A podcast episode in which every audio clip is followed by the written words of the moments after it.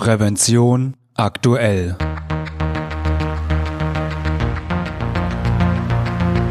Ihr Podcast für Sicherheit und Gesundheit bei der Arbeit. Herzlich willkommen und hallo. Schön, dass Sie wieder eingeschaltet haben. Am Mikrofon begrüßt Sie Falk Sins. Liebe Hörerinnen und Hörer, in der heutigen Folge beschäftigen wir uns mal wieder mit dem Thema, das uns schon das ganze Jahr über beschäftigt hat, dem SARS-CoV-2-Virus. Doch bevor es losgeht, noch ein kleiner Hinweis in eigener Sache. Wussten Sie, dass es Prävention aktuell nicht nur als Podcast, sondern auch als gedrucktes und elektronisches Magazin gibt? Die aktuelle Ausgabe 5 2020 ist soeben erschienen. Themen der Ausgaben sind unter anderem Alarmsignale im Abwasser, Kläranlagen und Corona, Lärmschutz in Großraumbüros, Auswirkungen des Lieferkettengesetzes sowie Maßnahmen gegen den Fachkräftemangel. Neugierig geworden? Dann schließen Sie doch ein kostenloses Probeabo ab.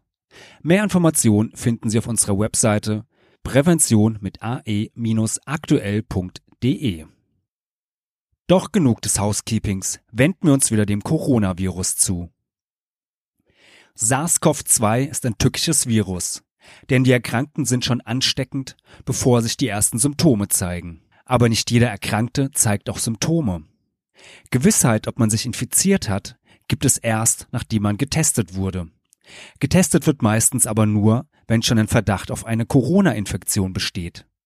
Genaue Angaben, wie viele Personen sich bislang tatsächlich mit SARS-CoV-2 infiziert haben, sind auf diesem Weg nur schwer zu treffen. Wie groß oder klein die Dunkelziffer ist, ist nicht bekannt. Wissenschaftler des Leipziger Helmholtz-Zentrums für Umweltforschung arbeiten gemeinsam mit der TU Dresden, der Deutschen Vereinigung für Wasserwirtschaft, Abwasser und Abfall und einigen Kläranlagenbetreibern an einem Testverfahren, mit dem sich die Ausbreitung des Coronavirus besser und schneller in den Griff bekommen lässt, das sogenannte Abwassermonitoring. Dazu untersuchen sie die menschlichen Ausscheidungen im Abwasser nach dem Coronavirus. Vereinfacht gesagt, wird das Virus häufig im Abwasser einer Stadt gefunden, wird es dort auch viele Infizierte geben. Lässt sich das Virus nur selten nachweisen, wird es aktuell wenig Corona-Erkrankte geben. Zudem ist mit dem Abwassermonitoring die Hoffnung verbunden, dass sich dadurch Rückschlüsse auf die Dunkelziffer und den wirklichen Durchseuchungsgrad der Bevölkerung ziehen lassen. Welche Hürden noch überwunden werden müssen, bis das Abwassermonitoring verlässliche Informationen über die Verbreitung des SARS-CoV-2-Virus liefern kann, darüber sprach mein Kollege Holger Schmidt mit Dr. René Kallis, Virologe am Leipziger Helmholtz-Zentrum. Was macht denn das Abwasser so interessant für Virologen? Das sagt uns ziemlich viel über unseren Infektionsstand aus. Also zumindest all das, was an Viren ausgeschieden werden kann oder ausgeschieden wird. Ähm, einerseits durch Menschen, aber natürlich auch durch andere Einflüsse. Also kommt hier auf die Kläranlagen an.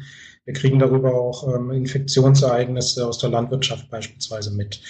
Ähm, und wenn da ausreichend Virus im Abwasser enthalten ist, dann können wir das auch nachweisen. Und wir können dann einerseits schauen, wie viel ist da drin, was genau ist da drin und wir können sogar im Detail schauen, ähm, wie entwickelt sich so ein Virus auch evolutionär ähm, in der Bevölkerung. Also das ist schon recht spannend. Ähm, es gibt dann noch andere Fragestellungen, ja, nicht nur Durchseuchungsgrade der Bevölkerung, sondern auch Impfstatus, solche Geschichten. Was kann man daran alles ablesen? Ist auch in der Vergangenheit wohl schon gemacht worden und durch Coronavirus ist jetzt natürlich wieder ein bisschen mehr ähm, im Fokus gerückt. Können Sie mal in, in, in kurzen, äh, wenigen Sätzen erklären, was dahinter steckt? Also die Idee kommt eigentlich aus den, naja, Niederlanden oder sagen wir mal so, die waren diejenigen, die es als erstes auch gezeigt haben, dass man das Coronavirus im, im Abwasser nachweisen kann. Das war ein bisschen überraschend teilweise, weil es ein respiratorisches Virus ist und dass das ausgeschieden wird, das ist von Coronaviren schon auch gezeigt worden. Dass es aber tatsächlich auch im Abwasser detektierbar ist, das war nicht unbedingt zu erwarten. Und dann hat sich im Endeffekt die halbe Welt auch drauf gestürzt. Also unter, unter, unter anderem dann auch wir. Das war einfach gesagt haben, das ist eine gute Idee, ähm, weil wir eben die berühmte Dunkelziffer ja gar nicht kennen, ähm, weil die Leute nicht unbedingt zum Arzt gehen, weil wir sicherlich auch eine Verzögerung in der Diagnostik haben. Also ich persönlich gehe halt wirklich erst zum Arzt, wenn es mir dann ein bisschen schlechter geht.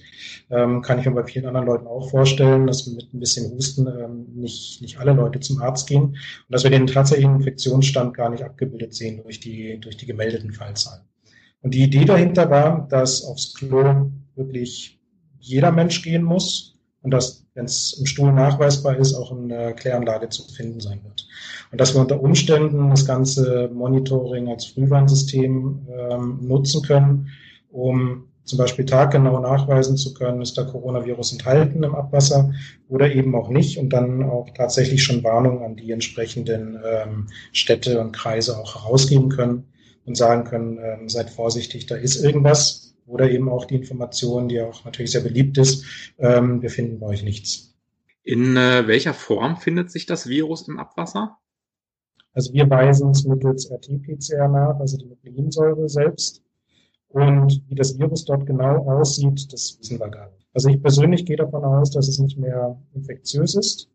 Bin damit aber auch ein bisschen vorsichtig, weil wir es tatsächlich wissen. Es gibt ähm, verschiedene Ideen, also wie das Virus auch ausgeschieden werden kann.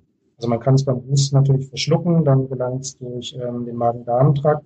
Und dadurch, dass es ein behülltes Virus ist, wird es da höchstwahrscheinlich auch inaktiviert. Es gibt Studien, dass es äh, Stuhl aus Patienten eigentlich nicht mehr anzüchtbar auf Zellkultur ist. Das heißt, damit ist es nicht mehr infektiös, sehr wohl aber die RNA noch nachweisbar ist. Es gibt natürlich auch das Szenario, dass es ähm, über das Blut in die Darmzellen gelangen kann, dort nochmal repliziert, das heißt sich vermehrt und dann unter Umständen vollständig im Darm inaktiviert wird. Ähm, wissen wir nicht genau und da würde ich mich jetzt auch gar nicht festlegen wollen. Was wir wissen ist, dass auf jeden Fall eine Nukleinsäure in der Kläranlage noch ankommt und die wahrscheinlich irgendwie stabilisiert ist. Also da hängen ähm, Proteine an der RNA ähm, dran, ein sogenanntes Nukleokapsid, das entweder die RNA noch komplett umschließt, damit auch schützt oder einfach mit der RNA assoziiert ist, sodass die, die RNA nicht so schnell abgebaut werden kann. Müssen Sie und Ihre Mitarbeiter, Sie sagen ja wahrscheinlich ist es nicht mehr infektiös und gefährlich, Sie gehen davon aus, ähm, müssen Sie irgendwie im Umgang äh, mit, den, mit den Proben da besonders aufpassen? Na, wir arbeiten mit Kläranlagenproben generell unter Sicherheitsbedingungen, weil natürlich nicht nur Coronaviren da drin sind, sondern alles Mögliche. Also da finden sich die, die ganzen enteralen Viren, also wir haben auch parallel mal geschaut in einigen Proben, also Rotavirus sagt bestimmt ähm, allen was, jedes Kind hat das mal gehabt, ähm, die finden wir da, also Verwandte von Neuroviren finden wir da auch drin. Deswegen sollte man generell aufpassen. Also Hepatitis A, B, E, das, das ist alles unter Umständen in Abwasser zu finden. Ähm, deswegen haben wir auch Sicherheitslabore, wir haben Sicherheitswerkbänke, wir tragen FFP2-Masken. Und das ist auch laut Gesetz, muss das eine Sicherheitsstufe 2, ähm, die muss erfüllt sein, damit man überhaupt damit arbeiten darf. Wie läuft so eine Abwasseranalyse dann ab? Ähm, auch fürs, fürs äh, Corona-Abwassermonitoring. Also Sie bekommen eine Probe aus einem der Klärwerke, die mit Ihnen zusammenarbeiten, zugeschickt und äh, was passiert dann? Ja, dann begutachten wir die erstmal. Also wie sieht die überhaupt aus? Ähm, die wird dann erstmal ins ähm, Datenmanagement aufgenommen. Also das haben wir jetzt auch gelernt, dass das immens wichtig ist, dass wir die Proben von vornherein auch alle nicht nur katalogisieren, sondern auch sämtliche Hintergrundparameter, die wir, die wir dazu haben, auch gleich mit aufzeichnen. Und dann beginnt im Grunde genommen die Aufkonzentrierung der Probe. Also wir haben ein gewisses Volumen, das unterscheidet sich ähm, von, von Probe zu Probe, aber wir haben vom Volumen her ungefähr eine halbe Kaffeetasse, ähm, die wir einengen müssen, also auf ein geringeres Volumen bringen müssen, damit wir die RNA daraus extrahieren können. Das ist der erste Schritt. Ähm, wir entfernen erstmal gröbere Bestandteile aus der Probe. Das ist immer abhängig von der Probe selbst. Die sind manchmal schmutziger, manchmal weniger schmutzig hängt auch vom Wetter ab. Also haben wir Trockenwetter oder, oder Regenereignisse beispielsweise. Ähm, und machen dann eine sogenannte Polyethylenglykolfällung. Und dieses Polyethylenglykol, ähm, das bindet die Viruspartikel. Das geben wir da rein, ganz grob gesagt, ähm, inkubieren das eine Zeit lang, also lassen es einfach stehen, schütteln das ganz vorsichtig. Und weil dieses ähm, Polyethylenglykol eine etwas größere Substanz ist, können wir das sehr leicht ähm, sedimentieren. Dann haben wir dort die Viruspartikel dran gebunden, äh, entfernen den, den sogenannten Überstand, also alles, was dann noch Wasser ist, und haben dann, also wir nennen es Pellet, das ist so ein kleines ähm, fester Bestandteil, den wir dann wieder in einem Puffer auflösen. Und daraus machen wir dann die RNA-Extraktion, also besser gesagt Nukleinsäure-Extraktion. Wir extrahieren auch DNA. Und daran folgt dann die RT-PCR, spezifisch für das Coronavirus. Wie lange dauert so eine Analyse? Ja, das kommt immer darauf an. Ähm, rein theoretisch sind wir in zehn Stunden damit durch, von Eingang ähm, bis Ergebnis. Dadurch, dass wir sehr viele Proben bekommen, äh, versuchen wir das auch zu parallelisieren. Also das ist jetzt nicht gegeben, dass wir mal taggenau die Ergebnisse haben. in der Regel, ähm, je nachdem wie wichtig das auch ist, haben wir zwei bis drei Tage. Mhm. Theoretisch ist es machbar. Aber wir haben auch ähm, natürlich nur begrenztes Equipment, begrenztes Personal. Wenn wir 100 Proben bekommen, dann schaffen wir den nicht alle an einem Tag. Können die äh, Abwasserinstitute vor Ort diese äh, Proben auch selbst machen, diese Analysen? Ich sag mal jein, das kommt sicherlich ähm, auf die Ausstattung und das Know-how an. Und die nehmen eh schon die, die Abwasserproben, also das ist ja schon Teil der Arbeit, der in den Kläranlagen selbst schon gemacht wird. Und ich persönlich meine, dass die Aufkonzentrierung auch ähm, dezentralisiert gemacht werden kann. Das kann sicherlich nicht jede Kläranlage. Dazu braucht es ein bisschen Equipment. Die größeren Kläranlagen kann ich mir schon vorstellen, äh, nämlich die, die auch Labore haben, dass das dort unter Umständen ginge. Dazu müssten sie aber dann von uns auch dementsprechend unterstützt werden, dass wir ihnen sagen, äh, welches Equipment genau gebraucht wird. Und für die Nukleinsäureextraktion und die PCR, das ist rein theoretisch überall machbar, aber da braucht ein bisschen Qualitätsmanagement dahinter. Und das sehe ich dann schon eher bei ähm, einzelnen Instituten. Wobei, wenn man das ähm, für, für Corona ja so machen will, ähm, dass es der, der Politik und der Bevölkerung ähm, hilft, müsste man ja eigentlich dahin kommen, ähm, dass die Abwasserinstitute das vor Ort auch äh, schon nachweisen könnten, oder? Weil sonst geht zu viel Zeit verloren. Naja, zumindest ähm, könnte man es dezentralisieren. Also es gibt ja ähm, auch mehrere, also UFZ in Leipzig, wir sind jetzt nicht die einzigen, die das machen, die TU in Dresden, mit denen arbeiten wir eng zusammen, hatten letztens auch Gespräche mit ähm, der Hochschule in Aachen, der TU in München, die machen auch ähnliche Sachen. Und insofern kann ich mir schon vorstellen, dass man das, ähm, ich sag mal, regional so ein bisschen aufteilen kann, dass einfach die Zeiten kürzer werden. Der Probenversand selber ist gar nicht das Problem. Also das, das, die haben wir schon innerhalb von wenigen Stunden dann auch da, wenn es sein muss. Und es geht einfach um diese Qualitätsstandards, die äh, da sein müssen, ganz einfach. Also wie mit ganz normalen Patientendiagnostik auch Qualitätsstandards erfüllt sein müssen, müssen die bei solchen Analysen auch erfüllt sein. Und ich glaube, das ist schon dann auch ein logistischer Aufwand, wenn man äh, jeden einzelnen Kläranlage so ein Standardprotokoll, sag mal, überstülpt und das dann eben auch kontrolliert. Also dann ist es, glaube ich, einfacher, wenn man sagt, es gibt verschiedene Institute ganz deutschlandweit, die das Ganze dann eben auch ähm, testen. Wie genau soll sich denn die Zahl der Infizierten mit dieser äh, Methode beziffern äh, lassen? Das ist schwierig. Also das ist in der Tat so ein Ding, da ähm, zerbrechen uns gerade die Köpfe, weil es da sehr viele Parameter gibt, die wir gar nicht kennen. Also wir wissen nicht genau, wie viel Virus wird durch ähm, infizierte Personen ausgeschieden. Das kann schwanken, also mehrere Logstufen und das ist ein Unterschied, ob ähm, Patienten 10.000 Viruspartikel ausscheiden oder 10 Millionen. Bei 10 Millionen beispielsweise, da reicht mir eine Person, wenn ich das gerade in der, in der Kläranlage abgreife, dann habe ich dann einen positiven Befund. Bei 10.000 wird es ein bisschen eng, das ist die untere Nachweisgrenze und diese Person würde ich dann eben nicht detektieren. Und wie wir das auf wirklich infizierte Personen ähm, hochrechnen, das müssen Modellrechnungen erst zeigen. Also dazu brauchen wir einerseits noch mehr Daten, sowohl aus, aus Patienten als auch aus Kläranlagen. Also wir müssen schon schauen, wie viel weisen wir danach, was ist in dem Zeitraum auch gemeldet worden. Und vielleicht können wir das dann auch irgendwann mitteln. Also der, zurzeit ist es einfach nur möglich, eine qualitative Aussage zu machen, dass wir sagen, wir finden da was oder wir finden eben nichts. Also wir haben schon gewisse quantitative Werte auch im Hintergrund, können im Moment aber noch nicht wirklich sagen, das sind jetzt genau äh, so und so viele Personen, die infiziert sind. Wie viel Zeitgewinn hat man denn, wenn das Abwassermonitoring funktioniert, gegenüber, sagen wir mal, den Zahlen, die jetzt das Robert-Koch-Institut dann immer rausgibt, ne, wenn die, wenn die ähm, Symptome und die Fallzahlen dann da genannt werden? auch eine gute Frage, weil im Endeffekt haben wir es ja noch gar nicht so wirklich durchgespielt. Also wir, wir haben einfach ähm, derzeit ähm, glücklicherweise zu wenig Fälle, als dass wir unsere Methode mit den gemeldeten Fällen noch direkt vergleichen können. Welche Schwierigkeiten gibt's? Wo müssen Sie gerade noch dran arbeiten? Was sind die Knackpunkte? Also die Knackpunkte sind in der Tat tatsächlich, dass wir die Methodik, die wir haben, also den ganzen Analyse-Workflow derzeit evaluieren. Und dazu braucht man natürlich auch positive Proben, um schauen zu können, in welcher, in welcher Frequenz finden wir zum Beispiel positive Signale im Abwasser. Und wie oft lässt sich das auch wiederholen? Also einfach auch Bestätigungstests. Das müssen wir noch machen. Es wird in der Humandiagnostik, also in der Patientendiagnostik ganz genauso gemacht. Das ist auch mein Ziel, dass wir dahin kommen, dass wenn ich mittels RT-PCR ähm, was positiv finde, dass ich dann eine andere ähm, PCR nehme, die in einem anderen ähm, ja, Genombereich auch stattfindet ähm, von dem Virus, dass ich einfach da nochmal eine Bestätigung habe. Daran arbeiten wir noch. Ähm, wir sind halt mit dem, was wir machen, sehr stark an der Nachweisgrenze, weil wir in den Abwasserproben schon ähm, sehr hohen Verdünnungseffekte haben. Und das müssen wir im Moment auch hinbekommen, dass wir einfach sehen, äh, wie viel Virus können wir denn da eigentlich nachweisen? Also was ist unser Detektionslimit? Da haben wir auch gerade die, die ersten Daten, das müssen wir aber alles noch bestätigen, um wirklich sagen zu können, wie viel muss denn in diese Kläranlage reinkommen, dass wir es noch nachweisen können. Um eben einfach auch zu sagen, das lohnt sich erst ab so und so viel Personen.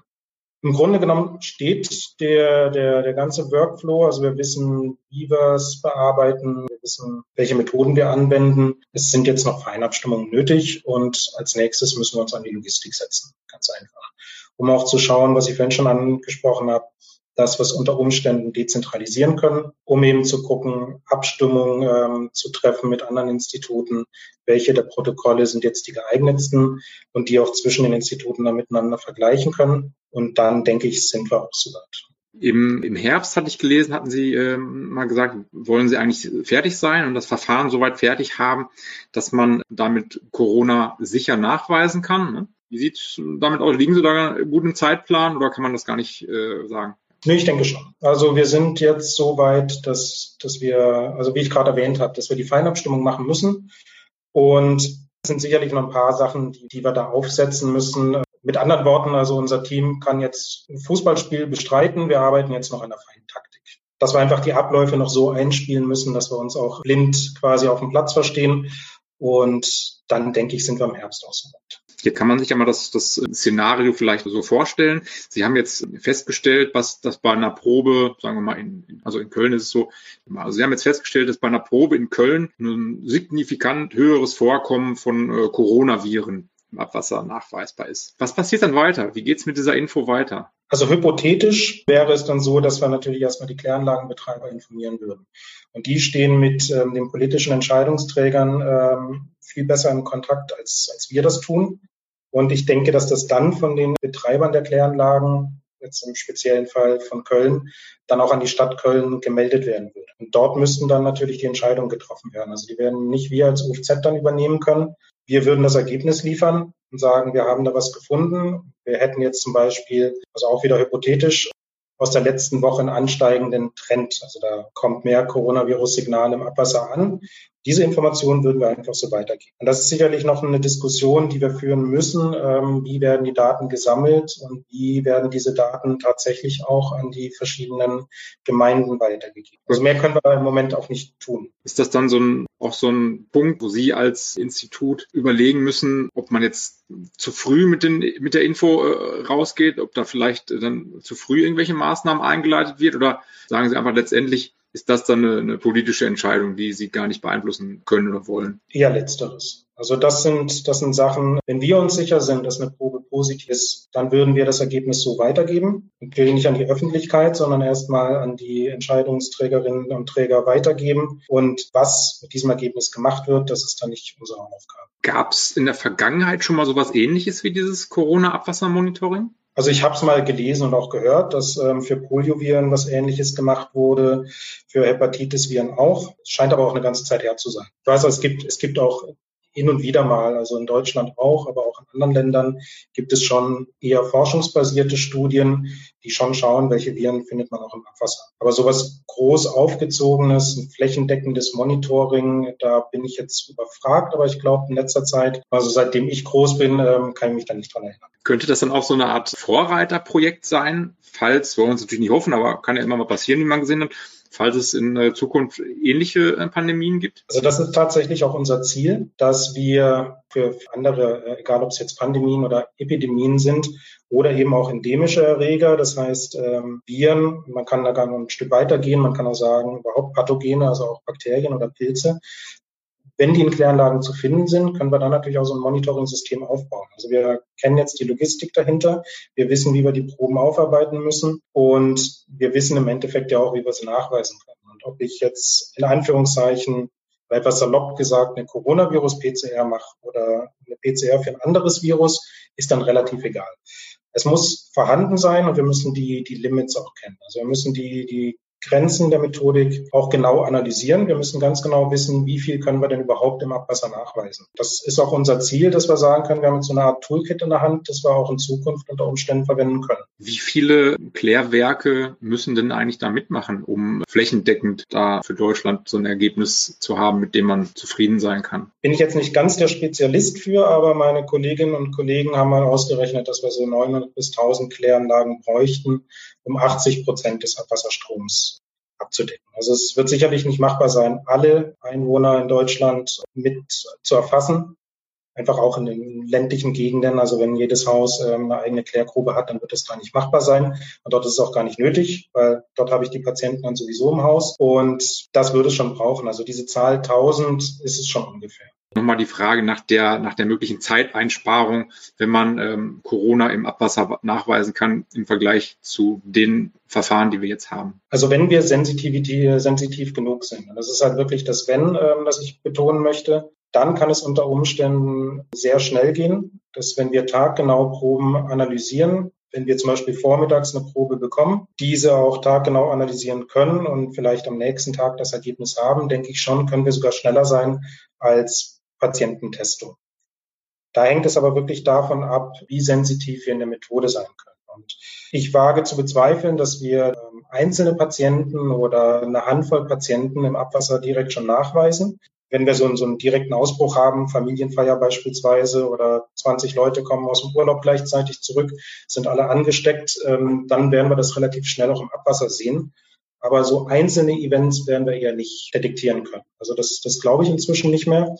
Also es gibt ja da auch aus anderen Publikationen so ominöse Zahlen, dass man ähm, ein oder zwei Infizierte auf 100.000 Einwohner ähm, detektieren könnte. Wage ich zu bezweifeln. Insofern denke ich, ist es eine Ergänzung zur Patiententestung und hin und wieder wird die, die Patiententestung schneller sein, manchmal auch das Abwassermonitoring. Gibt es noch irgendeinen Punkt, den Sie zu dem Corona-Abwassermonitoring äh, loswerden wollen, den wir jetzt hier noch nicht angesprochen haben? Wir müssen jetzt erstmal abwarten, wie sich die ganze Geschichte überhaupt entwickelt. Also im Moment sieht es ja schon tatsächlich wieder so aus, dass Fallzahlen steigen. War aber auch so vorhergesagt im Endeffekt. Wir haben uns alle nicht gewünscht, aber es verwundert jetzt auch nicht. Und anhand der Entwicklung müssen wir jetzt abwarten, wie das auch mit dem Abwassermonitoring weitergeht. Vielleicht noch so ein abschließendes, äh, so ein Fazitsatz. Warum ist das Abwassermonitoring wichtig oder warum kann es wichtig sein im äh, Kampf gegen Corona? Weil wir mit dem Abwasser unter Umständen die gesamte Bevölkerung abbilden können und ähm, nicht einzelne Personen. Weil wie gesagt, aufs Klo geht zumindest fast jeder, denke ich. Und dadurch haben wir die Spuren im Abwasser sowieso. Und wir können unter Umständen auch sehr früh mit der Diagnose auftreten. Also das sind so die zwei, die zwei Sachen, wo ich denke, es hat das Vorteil einerseits äh, gesamte Bevölkerung, die Bevölkerung des gesamten Einzugsgebiets und wir können auch sehr schnell sein. Super, dann ähm, danke ich fürs Gespräch. Das war Alarmsignale im Abwasser, eine Podcast-Produktion des Universum Verlags. Das Interview führte Holger Schmidt. Moderation, Schnitt und Produktion Falk Sins. Liebe Hörerinnen und Hörer, ich hoffe, diese Folge hat Ihnen gefallen und hilft Ihnen weiter in Ihrem Arbeitsalltag. Und vielleicht haben Sie auch Anregungen, über welche Themen wir in diesem Podcast einmal reden sollten. Wir freuen uns über Ihr Feedback. Falls Sie uns zum ersten Mal hören, natürlich können Sie uns abonnieren. Bei Apple Podcasts, bei RSS-Feed oder mit jedem gängigen Podcatcher. Und natürlich würden wir uns über eine positive Bewertung freuen, wenn Ihnen diese Folge gefallen hat. Und ich hoffe natürlich, wir hören uns wieder. Eine gute und sichere Zeit bis dahin wünscht Ihnen Ihr Moderator Falk Sins.